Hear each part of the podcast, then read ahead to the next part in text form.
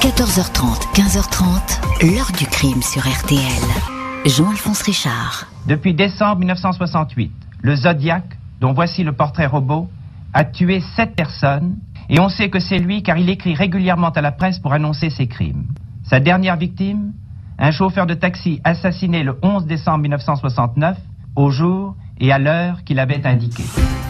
Bonjour, il est à ce jour le plus mystérieux des tueurs en série. Le tueur du Zodiac a revendiqué 37 assassinats perpétrés à la fin des années 60 en Californie. Recherché depuis une cinquantaine d'années, il n'a jamais pu être formellement identifié.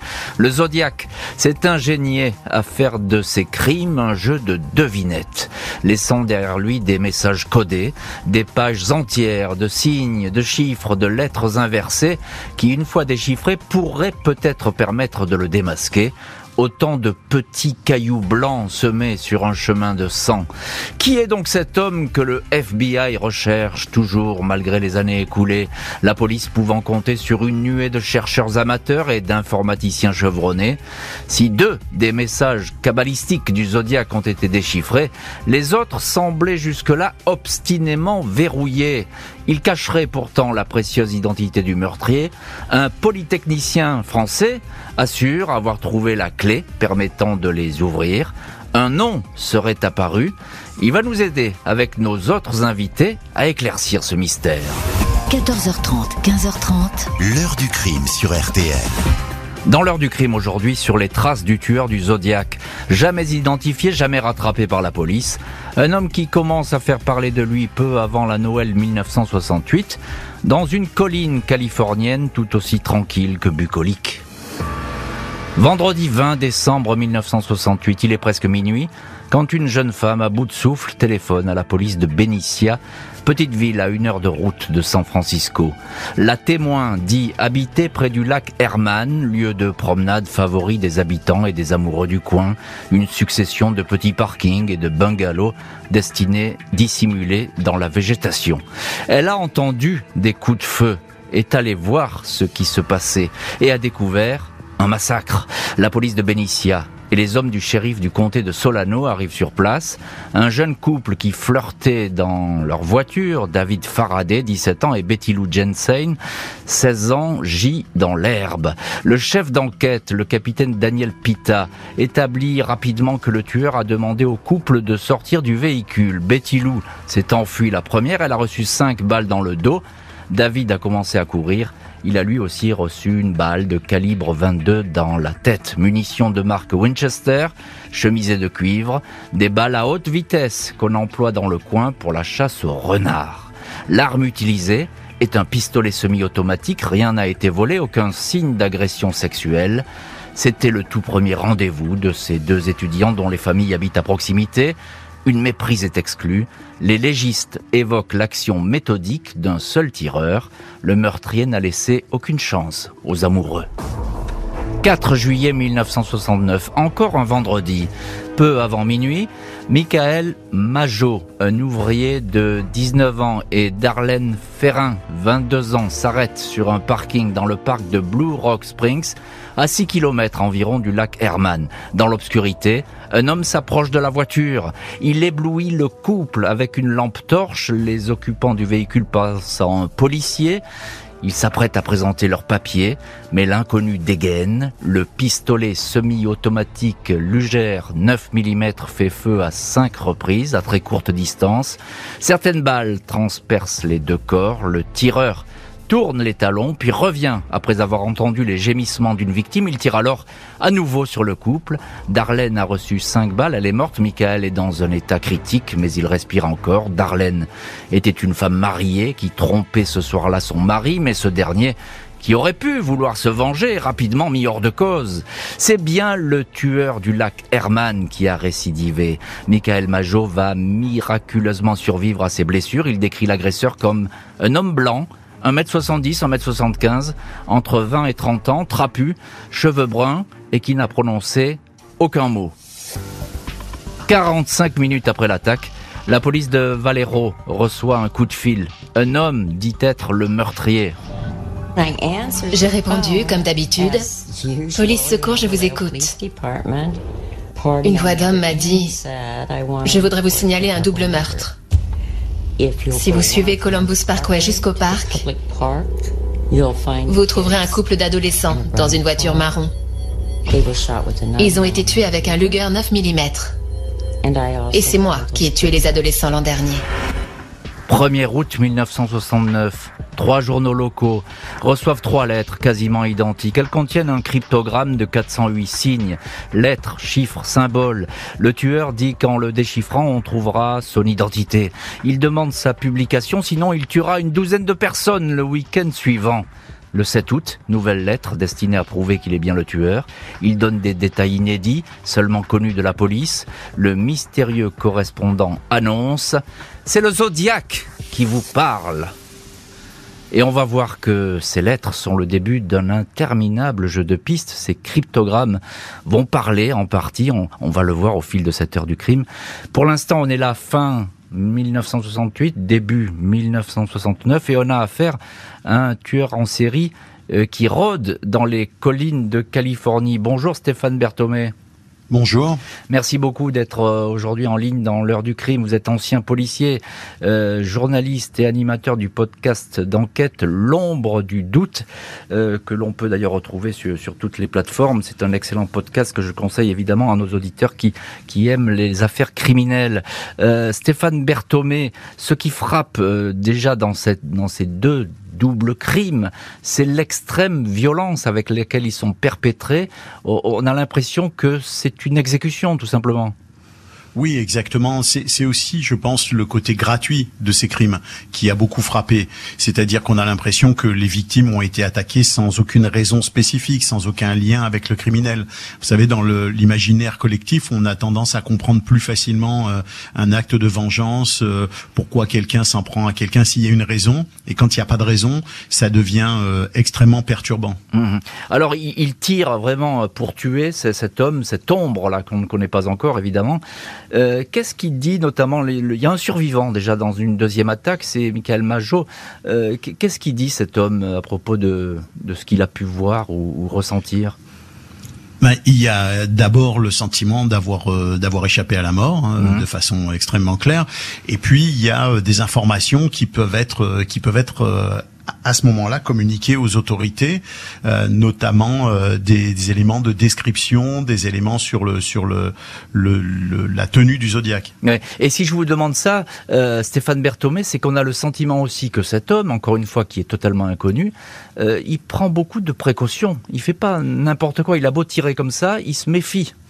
Oui, il y a, y a c'est d'ailleurs une des clés euh, certainement de euh, l'impossibilité euh, pour les policiers de, de l'identifier. C'est qu'il y a très peu d'éléments mmh. euh, qui sont des éléments habituellement euh, trouvés par les forces de l'ordre dans des enquêtes criminelles, surtout à cette époque-là, parce qu'on sait que dans les années 2000 et suivantes, eh bien les, les criminels se sont adaptés hein, aux, aux, techniques policières. Mmh. Mais à cette époque-là, il y a encore très peu de connaissances d'un point de vue autant policier que criminel de la capacité qu'on a à identifier euh, les empreintes digitales, des choses comme ça.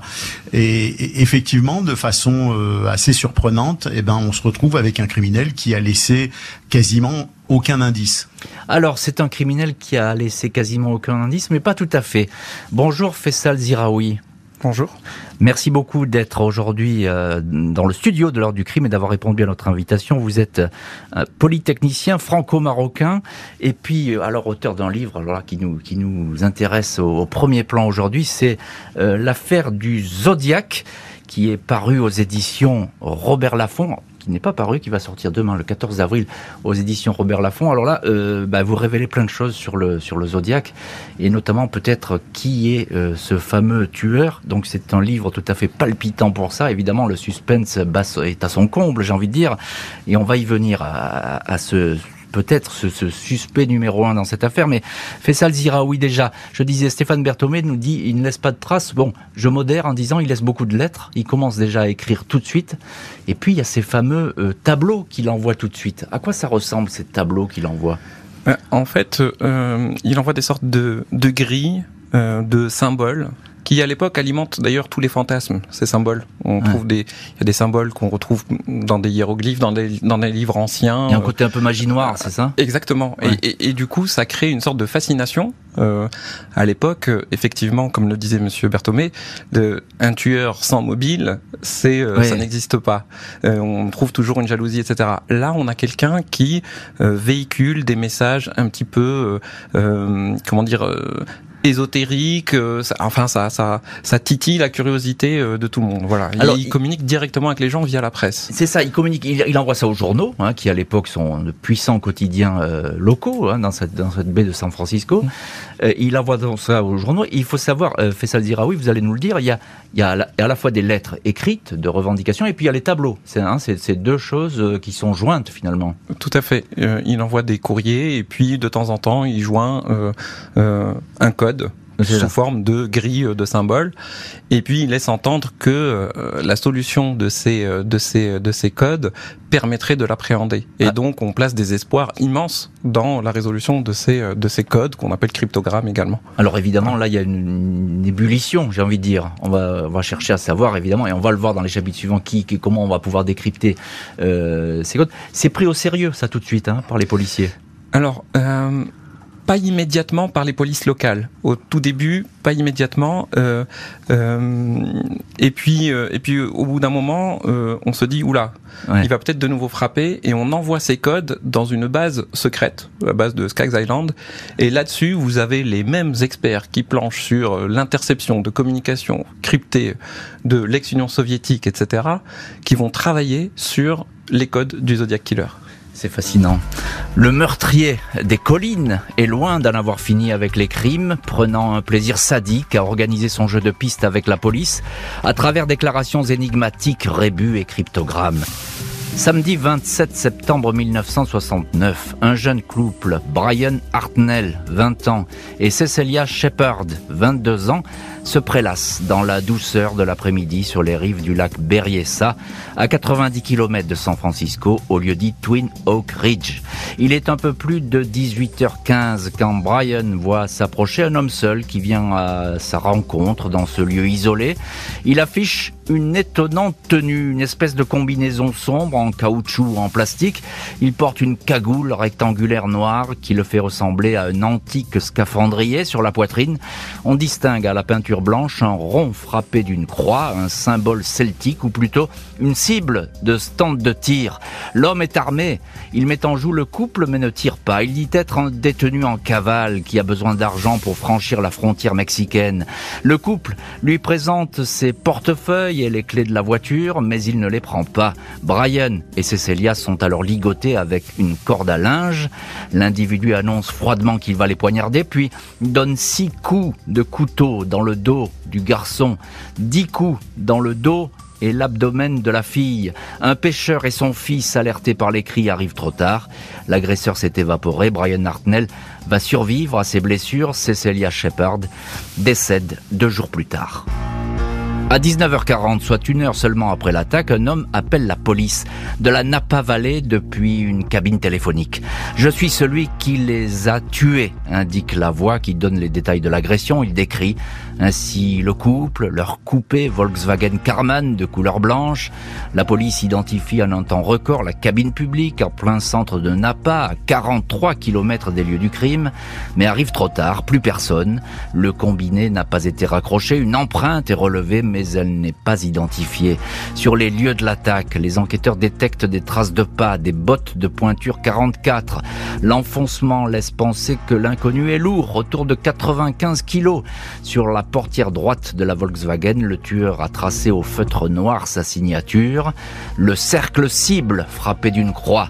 Il a ajouté les dates de ces trois attaques successives pour bien montrer que, dans les trois cas, c'est lui, le Zodiac, qui a frappé.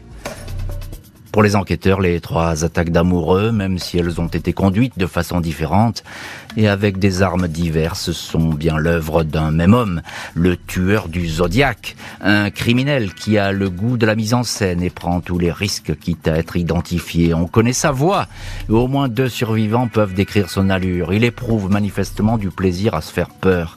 J'aime tuer des gens parce que c'est tellement plus amusant que de chasser dans la forêt, écrit-il dans l'une de ses lettres. Au mois d'août 1969, un couple d'instituteurs de Salinas a pu déchiffrer le premier cryptogramme adressé par le tueur et publié dans la presse, apparemment le plus facile. Il ne révèle pas son identité, ce rébut de chiffres et de lettres est en fait le résumé de son action. Il dit collecter des esclaves pour sa vie d'après. Dans l'au-delà, il fait allusion à sa lecture favorite, The Most Dangerous Game, traduit parfois en français par la chasse du comte Zaroff, partie de chasse où les animaux sont remplacés par des humains.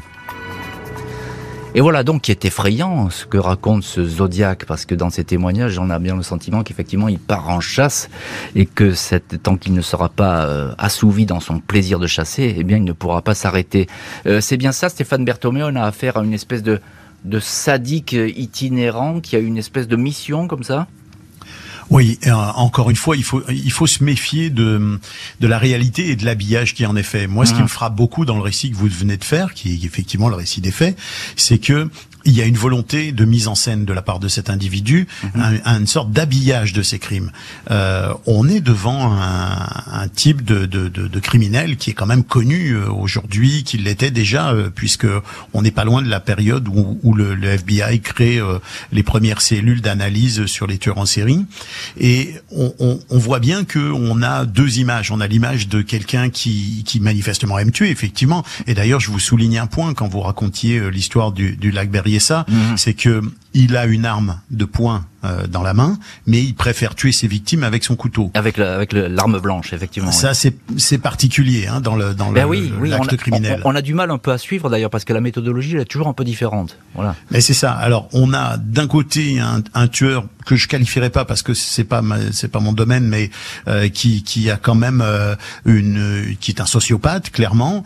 Euh, et de l'autre côté, on voit qu'il il invente ou il crée toute une mythologie autour de ces gestes qui sont des gestes de tueurs sociopathes, comme il y en a malheureusement beaucoup. Mhm. Mais lui arrive à créer une sorte d'univers autour de ça qui devient complètement fantasmatique pour pour le public et qui évidemment est repris par les médias à force d'articles et de et de nombreuses publication. Oui, on peut difficilement ne pas retenir ces images. Effectivement, lorsqu'il y a la description de cet homme en combinaison avec cette espèce de, de, cagoule, euh, là, il y, a, volonté vraiment d'effrayer et, de, et de, de, passer quasiment à la postérité, j'ai envie de dire, Stéphane Berthomé clairement de frapper les esprits. On a l'impression que beaucoup de choses qui sont faites par le Zodiac sont destinées au moins autant à être connues qu'à assassiner ses victimes.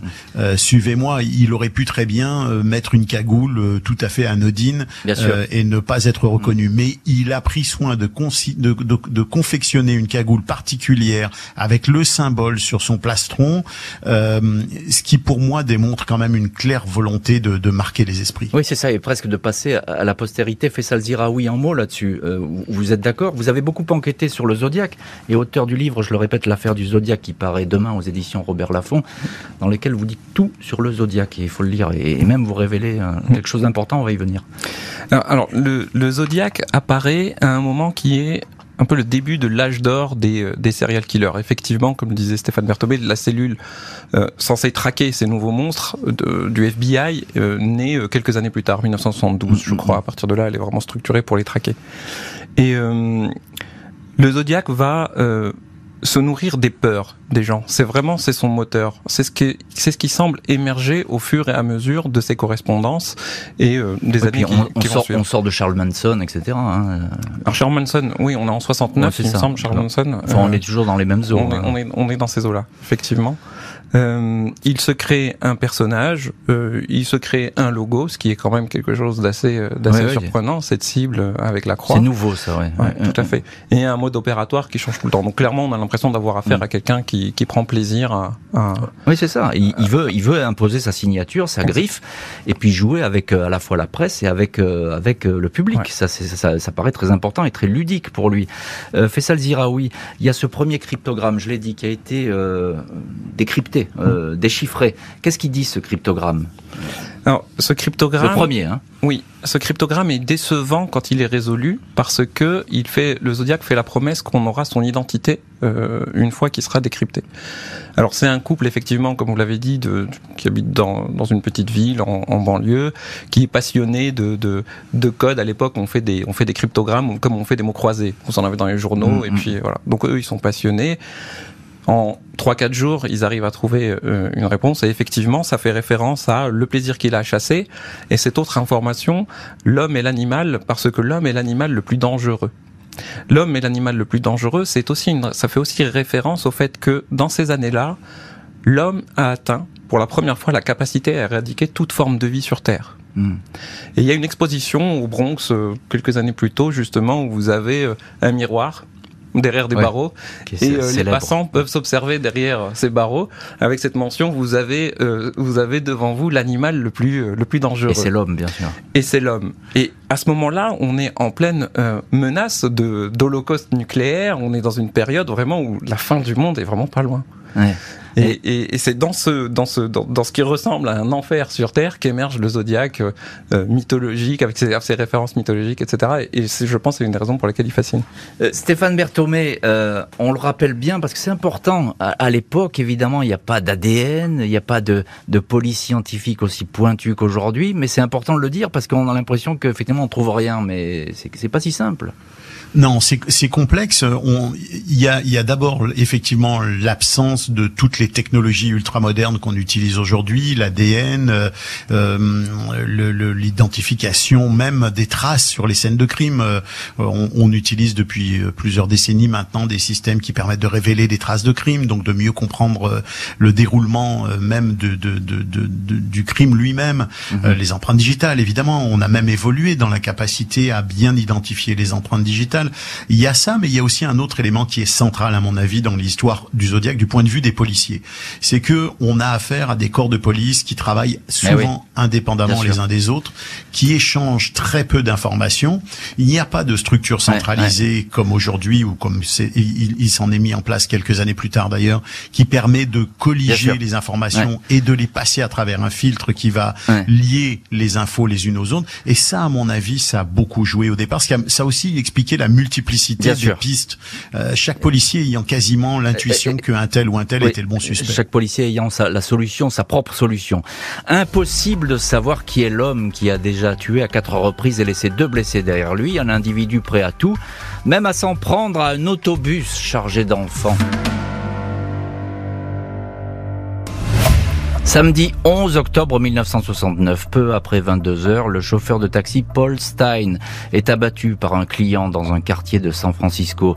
Une balle de 9 mm dans la tête. Le meurtrier s'est enfui avec les clés de la voiture, la sacoche du chauffeur et un pan de sa chemise ensanglantée. L'arme est la même qui a tué au mois de juillet Darlene Ferrin et blessé Michael Majot. Les témoins décrivent un homme corpulent, un blanc portant de grosses lunettes, trapu, sportif, un portrait robot est dressé, mais il ne va susciter aucun témoignage digne d'intérêt. Deux jours après les faits, le journal San Francisco Chronicle reçoit une lettre du tueur du Zodiac qui revendique le meurtre. Il raconte qu'il a même discuté avec une patrouille de police ce soir-là. Pour prouver sa bonne foi, il joint à la lettre le pan ensanglanté de la chemise du chauffeur de taxi. 14 octobre, le Zodiac écrit à nouveau. Il dit cette fois qu'il va tirer sur un bus scolaire et abattre un à un les enfants qui en descendront, il ne passera pas à l'acte, mais un vent de panique s'empare de l'enquête. Les policiers recherchent désespérément le tueur du Zodiac. Dans les cinq années qui suivent le meurtre du chauffeur de taxi, pas moins de 2500 hommes sont interrogés. Un nom revient en boucle au fil des ans, celui de Arthur Leaf Allen, un concierge de 36 ans employé dans une école de Valero, la région des premiers crimes. Allen a déjà été condamné pour violence sur enfants et chose du 44 comme le tueur, possède des bottes et admet que son livre de chevet est bien la chasse du comte Zaroff. Il porte encore une montre qui représente une cible identique à celle dessinée par le meurtrier. Des soupçons mais aucune preuve. En 1991, le rescapé Mike Majo va reconnaître sur photo Allen comme étant le Zodiac. La police se rapproche, mais trop tard. Allen meurt l'année suivante, une crise cardiaque à 58 ans. Il avait toujours affirmé n'avoir tué personne et vivre cette accusation comme un cauchemar. Stéphane Berthomé, ancien policier, animateur du podcast d'enquête L'ombre du doute et au, téléphone de l'heure du crime aujourd'hui, euh, on a le sentiment que ce Arthur Leaf Allen, c'est vraiment le suspect officiel parce que même à l'époque, il va parler, il va y avoir des interviews de lui, etc. Il sera visé en permanence, cet homme. Bah, disons que hum, il a euh, le profil du, hmm. du, suspect parfait, et c'est un peu le problème de ce type d'enquête, c'est que elle ne s'appuie malheureusement, et on peut comprendre dans les circonstances, sur aucun élément matériel indiscutable. Euh, il y a plusieurs étapes qui, qui laissent entendre dans un premier temps que peut-être son écriture correspondrait à celle du, du Zodiac. Finalement, on s'aperçoit que c'est pas le cas. Les empreintes ne correspondent pas, mais il a un peu dans l'imaginaire collectif et peut-être même dans l'imaginaire policier de l'époque, qui, qui, faut remettre ça en contexte. Hein, les policiers n'étaient pas du tout préparés à rencontrer ce type de criminel.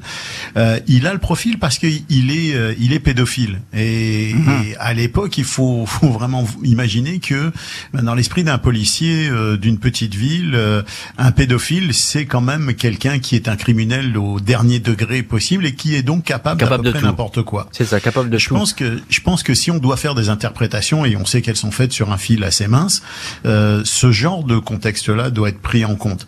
Et puis, euh, on a interprété d'autres choses. Il a eu euh, plusieurs euh, plusieurs alias. Hein. Il a eu il a eu plusieurs plusieurs il a utilisé des, ouais, des, pseudonymes. Donc on a interprété ça comme peut-être la mm. possibilité que finalement il, il change d'identité. On, ça brode beaucoup quand même, moi je trouve, autour de sa personnalité. Tout à fait. C'est ce que je dis. C'est le suspect qui est vraiment au centre de l'enquête, mais il est tellement officiel que euh, finalement on finit par ne plus le voir. Euh, Faisal Ziraoui, auteur de l'affaire du Zodiac, euh, livre qui sort demain, après le meurtre du chauffeur de taxi, on perd la trace du Zodiac, il, quasiment. Il va plus tuer dans tous les cas. Euh, en tout cas, on, on, il n'y a plus aucun meurtre qui lui est euh, attribué officiellement. Il continue en revanche à revendiquer des meurtres. Il y a une manière très particulière de le faire, c'est en signature de ses courriers. Euh, il tient une sorte de décompte euh, SFPD, police de San Francisco, 0, Zodiac, 12, 13, etc. Oui, parce qu'il revendique des meurtres. Hein, il, revendique des meurtres. Et puis on le soupçonne assez rapidement de gonfler ses statistiques. Sa liste. Ouais. Et, mais, mais il continue à écrire Hein il continue à écrire jusqu'en 71, où il envoie une sorte de carte postale un peu fabriquée, faite main, assez mystérieuse, qui fait référence au lac Tao. Et on va y parler, on va en parler de ce lac Tao parce que euh, le lac Tao, il est important dans le livre que, que, vous publiez. On va en parler tout de suite dans le chapitre suivant. Le meurtrier semble s'être évanoui dans la nature. Il a laissé derrière lui de nombreuses lettres, des indices et ces fameux cryptogrammes dont lui seul semble connaître la clé. 24 avril 1978, presque dix ans après son premier crime, le tueur du Zodiac adresse sa dernière lettre d'explication et de revendication aux journaux locaux. Au total, il en aura adressé 21 à la presse frappée de sa signature. C'est le Zodiac qui vous parle et de la fameuse cible choisie comme symbole. Quatre cryptogrammes ont en tout et pour tout été envoyés. Il s'agit de tableaux rassemblant des chiffres, des lettres, des signes. Le tueur a assuré à la police qu'en les décryptant, son identité serait révélée. Le premier tableau, le Z408-408, a été très rapidement décrypté.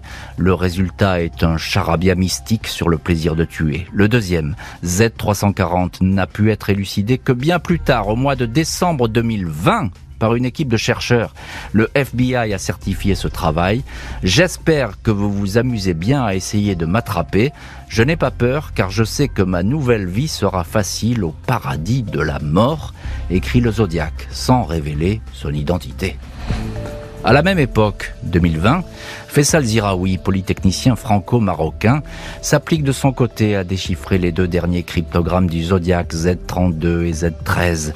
Il va s'acharner jusqu'à mettre au jour un message faisant état d'un jour férié de coordonnées de localisation complexes établies sur le champ magnétique.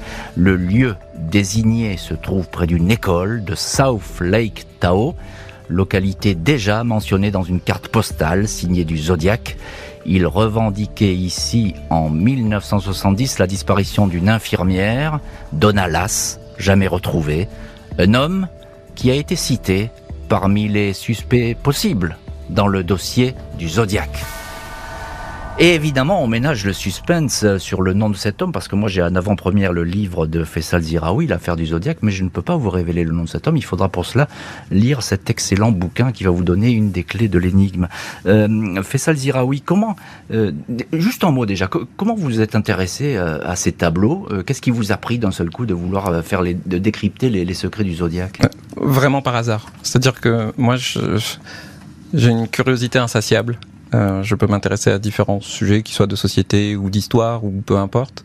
Et, et quand je m'intéresse à ces sujets, j'essaie de m'immerger au maximum. Je peux passer euh, un week-end, trois jours, une semaine entière à m'immerger dans une thématique jusqu'à en palper vraiment toute la saveur. Et là, euh, c'est ma compagne qui m'envoie un article concernant la résolution du deuxième code du Zodiac qui a eu lieu quelques jours plus tôt.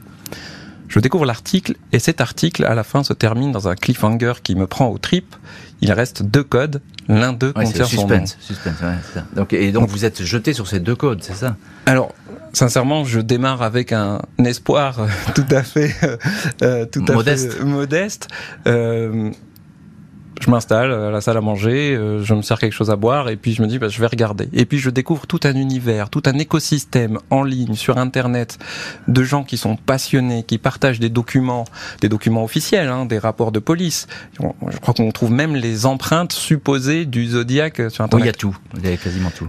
Et en fait, on, on vit pleinement euh, mmh. l'enquête quand on. Voilà. Et donc je me retrouve happé là-dedans euh, assez rapidement. Qu'est-ce que vous avez trouvé euh, dans ces tableaux? Alors évidemment, je le redis, on ne va pas donner le nom du suspect que vous avez euh, pointé du doigt, et suspect d'ailleurs qui est dans la liste des suspects du FBI.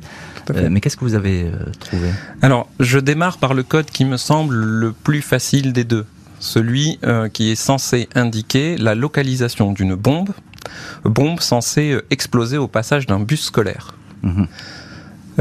Étonnamment, je trouve une localisation à côté d'une école, euh, au lac Tao, et je trouve une date Labor Day. Alors Labor Day, au début, moi je vois Labor Day. Fête du travail, c'est ça Fête du travail, 1er mai? Non. Aux États-Unis, euh, le Labor Day est le premier lundi de septembre. C'est lui qui marque la rentrée scolaire. Alors je tombe de ma chaise quand j'apprends ça, je ne le savais pas. Je vais sur Wikipédia et donc finalement le résultat que j'obtiens dans ce premier code est pleinement cohérent avec la menace du Zodiac qui disait vous avez jusqu'à la rentrée pour trouver la bombe qui va faire exploser le bus scolaire. Donc je trouve l'école en question et euh, la date. Mmh. J'utilise la même méthode, euh, vraiment par curiosité, sur le deuxième code, celui censé révéler le nom, et je trouve un nom qui est celui d'un suspect connu à l'époque, qui habitait exactement dans la ville euh, sur laquelle mon code pointe et qui est accusé d'avoir éventuellement tué une infirmière. Alors ça, c'est ah. extrêmement troublant, parce qu'effectivement, la coïncidence, elle est énorme.